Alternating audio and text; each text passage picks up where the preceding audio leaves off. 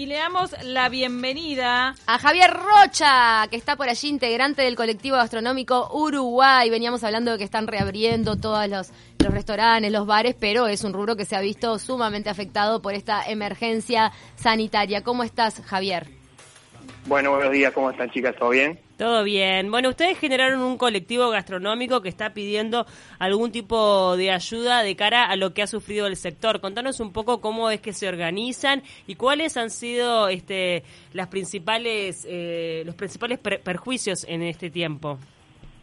Bueno, en realidad tenemos que poner un poco en contexto que obviamente que el tema de la emergencia sanitaria ha generado desnudar en, gran manera un montón de problemas que tenían varios sectores, no solamente la gastronomía, ¿no? Eh, y en definitiva, en lo que respecta a nosotros, la gastronomía ya venía sufriendo un, gran deterioro en los que, más que nada en sus rentabilidades, generando muchos problemas desde el punto de vista de cadena de pagos, eh, bueno, en definitiva también rentabilidades para los empresarios gastronómicos, porque los costos de, producción, los costos de, salarios y, todo lo que conlleva la vida de un comercio se ha habido este, agrandada en su, en su capacidad de, dinero y eso no ha acompañado eh, el crecimiento como, como, como se esperaba ver o como la gente piensa que realmente ocurre, que la gastronomía siempre fue un rubro que, que siempre se detectó como que era un rubro muy oneroso y que dejaba grandes rentabilidades, hoy en día es completamente diferente. Y ya hace años,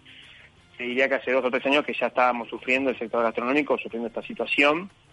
Eh, calculamos, o sea, entendemos nosotros que por varios factores, primero porque hay una, una, una sobredemanda bastante importante, hay muchos locales abiertos, hay mucha, mucha, mucha posibilidad de diferentes bares, restaurantes, que eso ha hecho que, el, mercado nuestro, que es un mercado pequeño, eh, no, pueda acompañar siempre el resultado positivo que quisiéramos tener los empresarios. Hubo como un boom, eh, hubo como un boom en los últimos años del sector gastronómico eh, y se fueron sumando muchos, muchos emprendimientos, muchas propuestas.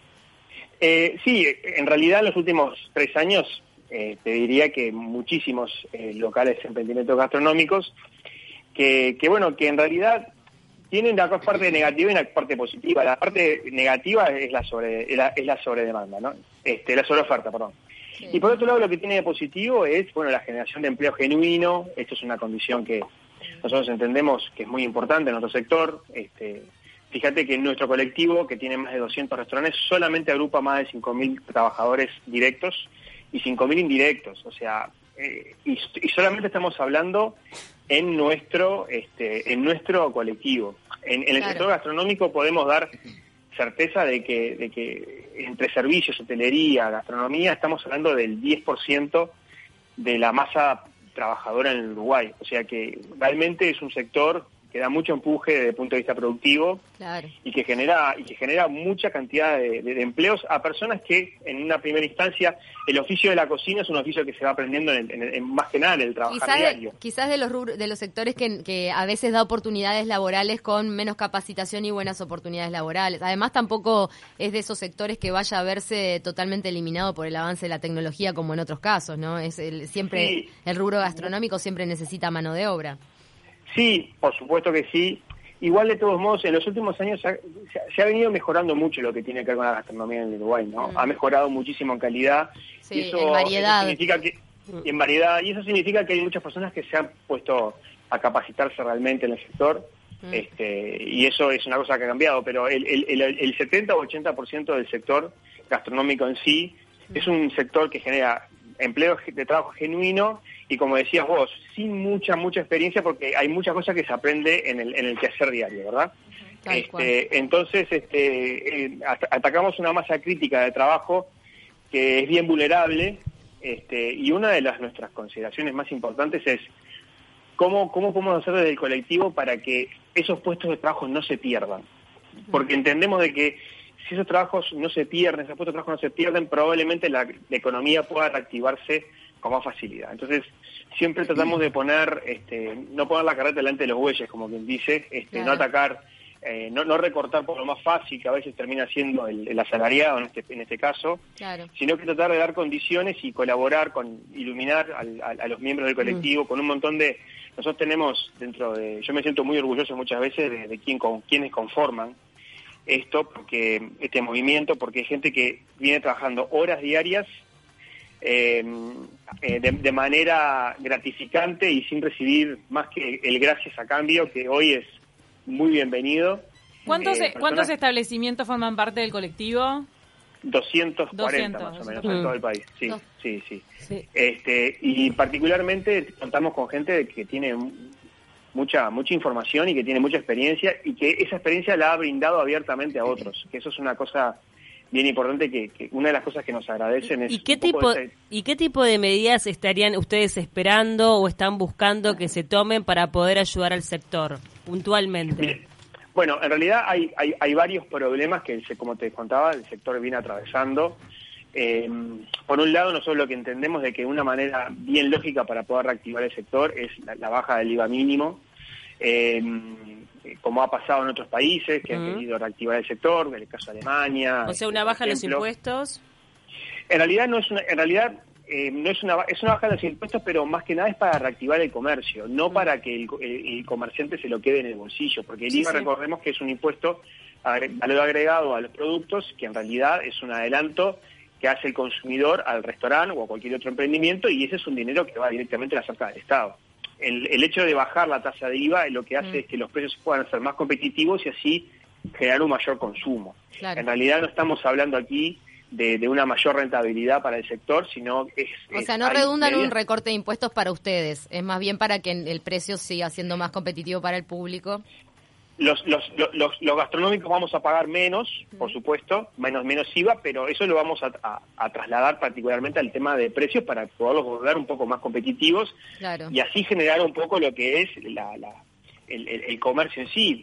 Fíjate que hoy en día aparecen muchas promociones en restaurantes, a veces almuerzos por, por medidas, por aplicativos, que son muy económicos y que hoy ese, ese, ese, ese almuerzo, esa esa, esa promoción por lo general va a, pérdida del local eh, por un hecho publicitario. Por, claro, claro, en vez de invertir en, una pauta publicitaria, lo que hacen son promociones de sus propios menús. De los 200, perdón, perdón, de los 240, ¿cuántos se mantuvieron en actividad por los delivery? ¿Cuántos tuvieron que cerrar? ¿Y cuántos se reactivaron este fin de semana que pasó?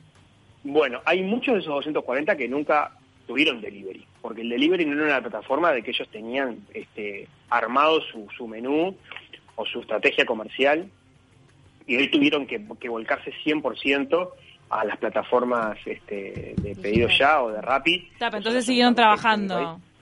Hay algunas que siguieron trabajando, otras que cerraron y que van a empezar a abrir ahora, otros en junio. En definitiva, ¿Tenés idea cuántos, por ejemplo, siguen cerrados? ¿Tenés idea? Y estamos hablando de que un 15, un 20% están siguen cerrados todavía, porque entienden de que no hay eh, la reactivación todavía no es posible, porque vamos a ver, ustedes hablaban al principio del programa sobre los bares y demás.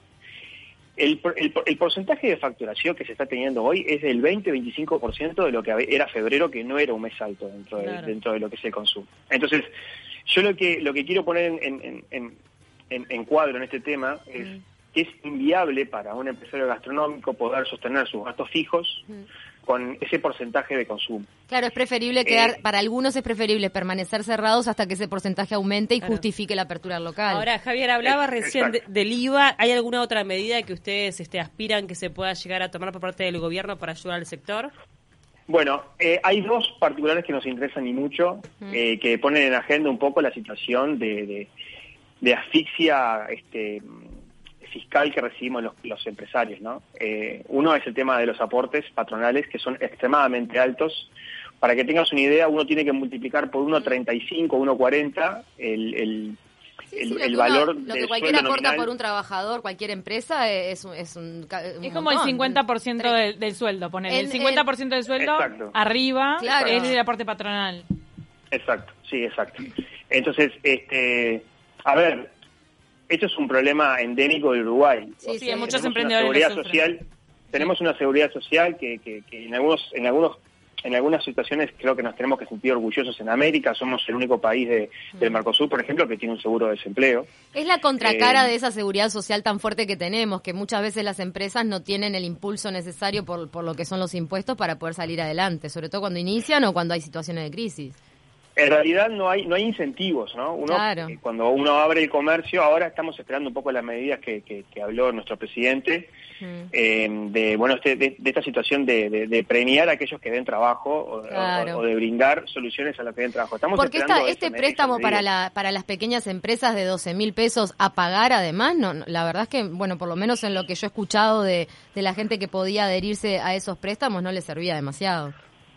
A En cual- realidad, fíjate, fíjate vos que un local comercial que tenga dos o tres empleados, su capital de giro supera los 500 mil pesos. Claro, estamos 12.000 hablando de pesos. 24 mil pesos. Bueno, pero aunque sea un microempresario A y todo lo demás, igual endeudarse en 20 y pico de mil pesos en esta situación tampoco era mucha solución ver, hacia adelante. A ver, cualquier cualquier ayuda es buena. O Mm. sea, nosotros no, no- lo que lo que estamos hablando es cómo si queremos remediar este tema de manera eh, racional o si es eh, una situación que queremos resolver para hoy y mañana vemos. O sea, el sector está con una problemática importante y Claro. como estamos en un momento en el cual realmente me parece que es una oportunidad para rediseñar un montón de aspectos Mm. que realmente hagan funcionar ese tema para, para todos, eh, para el gobierno, para los números de gobierno, para los números de los empresarios.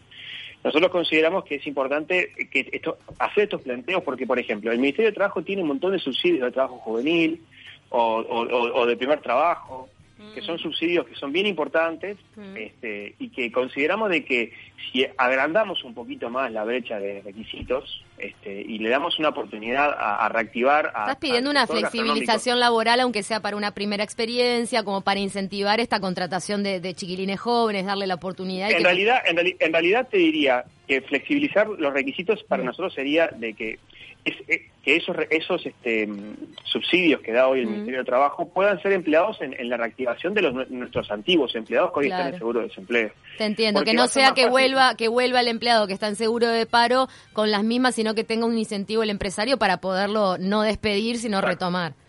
Exacto. Se entiende exacto. perfecto. Ustedes ya han mantenido Exacto. reuniones con el gobierno, con, con el presidente de la Sí. Cámara de Representantes, sí. Hemos tenido con Martín Lema, este, con el doctor Martín Lema, que es el, el presidente de la Cámara de Representantes, tuvimos una reunión, después nos derivó con el Ministerio de Trabajo, porque entendíamos que este tema teníamos que atacarlo directamente Ujú. desde las fuentes de trabajo, este, y entendíamos que ese era el camino, y bueno, tenemos un contacto directo con, con la Dirección de Trabajo, este, tuvimos un contacto el viernes pasado, porque eh, estamos ahí tratando de, de- de ver los requisitos para el- el, la prórroga del seguro de desempleo, que también va a ser bien importante, Claro. porque, como te digo, no se puede trabajar al 20-25% y retomar todo el sector en julio, como, como, como sacaban nuestros cuatro meses de Claro. seguro de desempleo. Entonces, eso es- bien importante. Lo de la prórroga creo que ya es un hecho, ¿no? La prórroga, la prórroga es es legal, es el- el- la ley eh, 15.508, eh, 12.508, perdón, establece justamente estos elementos desde el punto de vista de la seguridad social. Eh, eh, hay requisitos que tiene que cumplir la empresa y, y los empleados, pero hay una, una condición que no es menor, Claro. y es que el, emplea- el empleado tiene que estar de acuerdo con ese, esa, Esa esa prórroga. prórroga del seguro de desempleo. Exacto. Perfecto. Este, porque entonces este, me parece que, que- que hacer llegar esto, estos aspectos es importante. Y si te me permitís, lo último, que es bien importante, es el tema de los aranceles bancarios. A ver, es un Claro, tema muy todo el tema de las tarjetas de débito, to- todos los Ah, aranceles, claro. eso les ha, El- ha el- ido siempre en 90%. contra del comerciante. El 90% de las, de las transacciones que nosotros hacemos son con tarjetas de crédito. Claro. Entonces imagínense que esas tarjetas de crédito el comerciante las cobra a los 20 de los 21 a los 28 días, dependiendo si la tarjeta es nacional o inter- es internacional, con un descuento del 3,75 masiva. Nuestra rentabilidad hoy, para haciendo números este, muy muy muy lógicos, el 32-35% es alimentos y bebidas, el 32-34% es recursos humanos y después tenemos que empezar a descontar alquileres, gastos de energía, eh, gastos informáticos, eh, gastos extras de limpieza y demás. Ahora con todo el protocolo nuevo que tenemos que generar, tenemos que, que- hacer, eh, redoblar los esfuerzos en esos aspectos. Y cuando terminas terminando el número, el número es entre un 3 y un 7% este, menos impuestos. Imagínate si a eso le tengo que restar todavía un 3,75 masiva No, por sin tarjeta de duda. crédito y cobrar a 28 días. O sea, No, antes de esta crisis ya estaban los reclamos a propósito de, de todo esto. Javier, te tenemos que despedir porque viene el flash informativo, porque está a punto de hablar el presidente de la calle Pau desde Rivera, que está de visita allá. Capaz que hay alguna novedad para tu sector también. Y solo con una, con una palabra te vamos a despedir. ¿Cuál es la verdadera milanesa? ¿Huevo, pan, huevo o huevo, pan? ¿Cuál es la verdad de la milanesa? Huevo pan huevo. Gracias, Mirá, Javier. Muchas gracias, Javier. Gracias por el Abrazo. contacto. Chao, chao. Está de tu lado, de, de- está de tu lado, Olivera.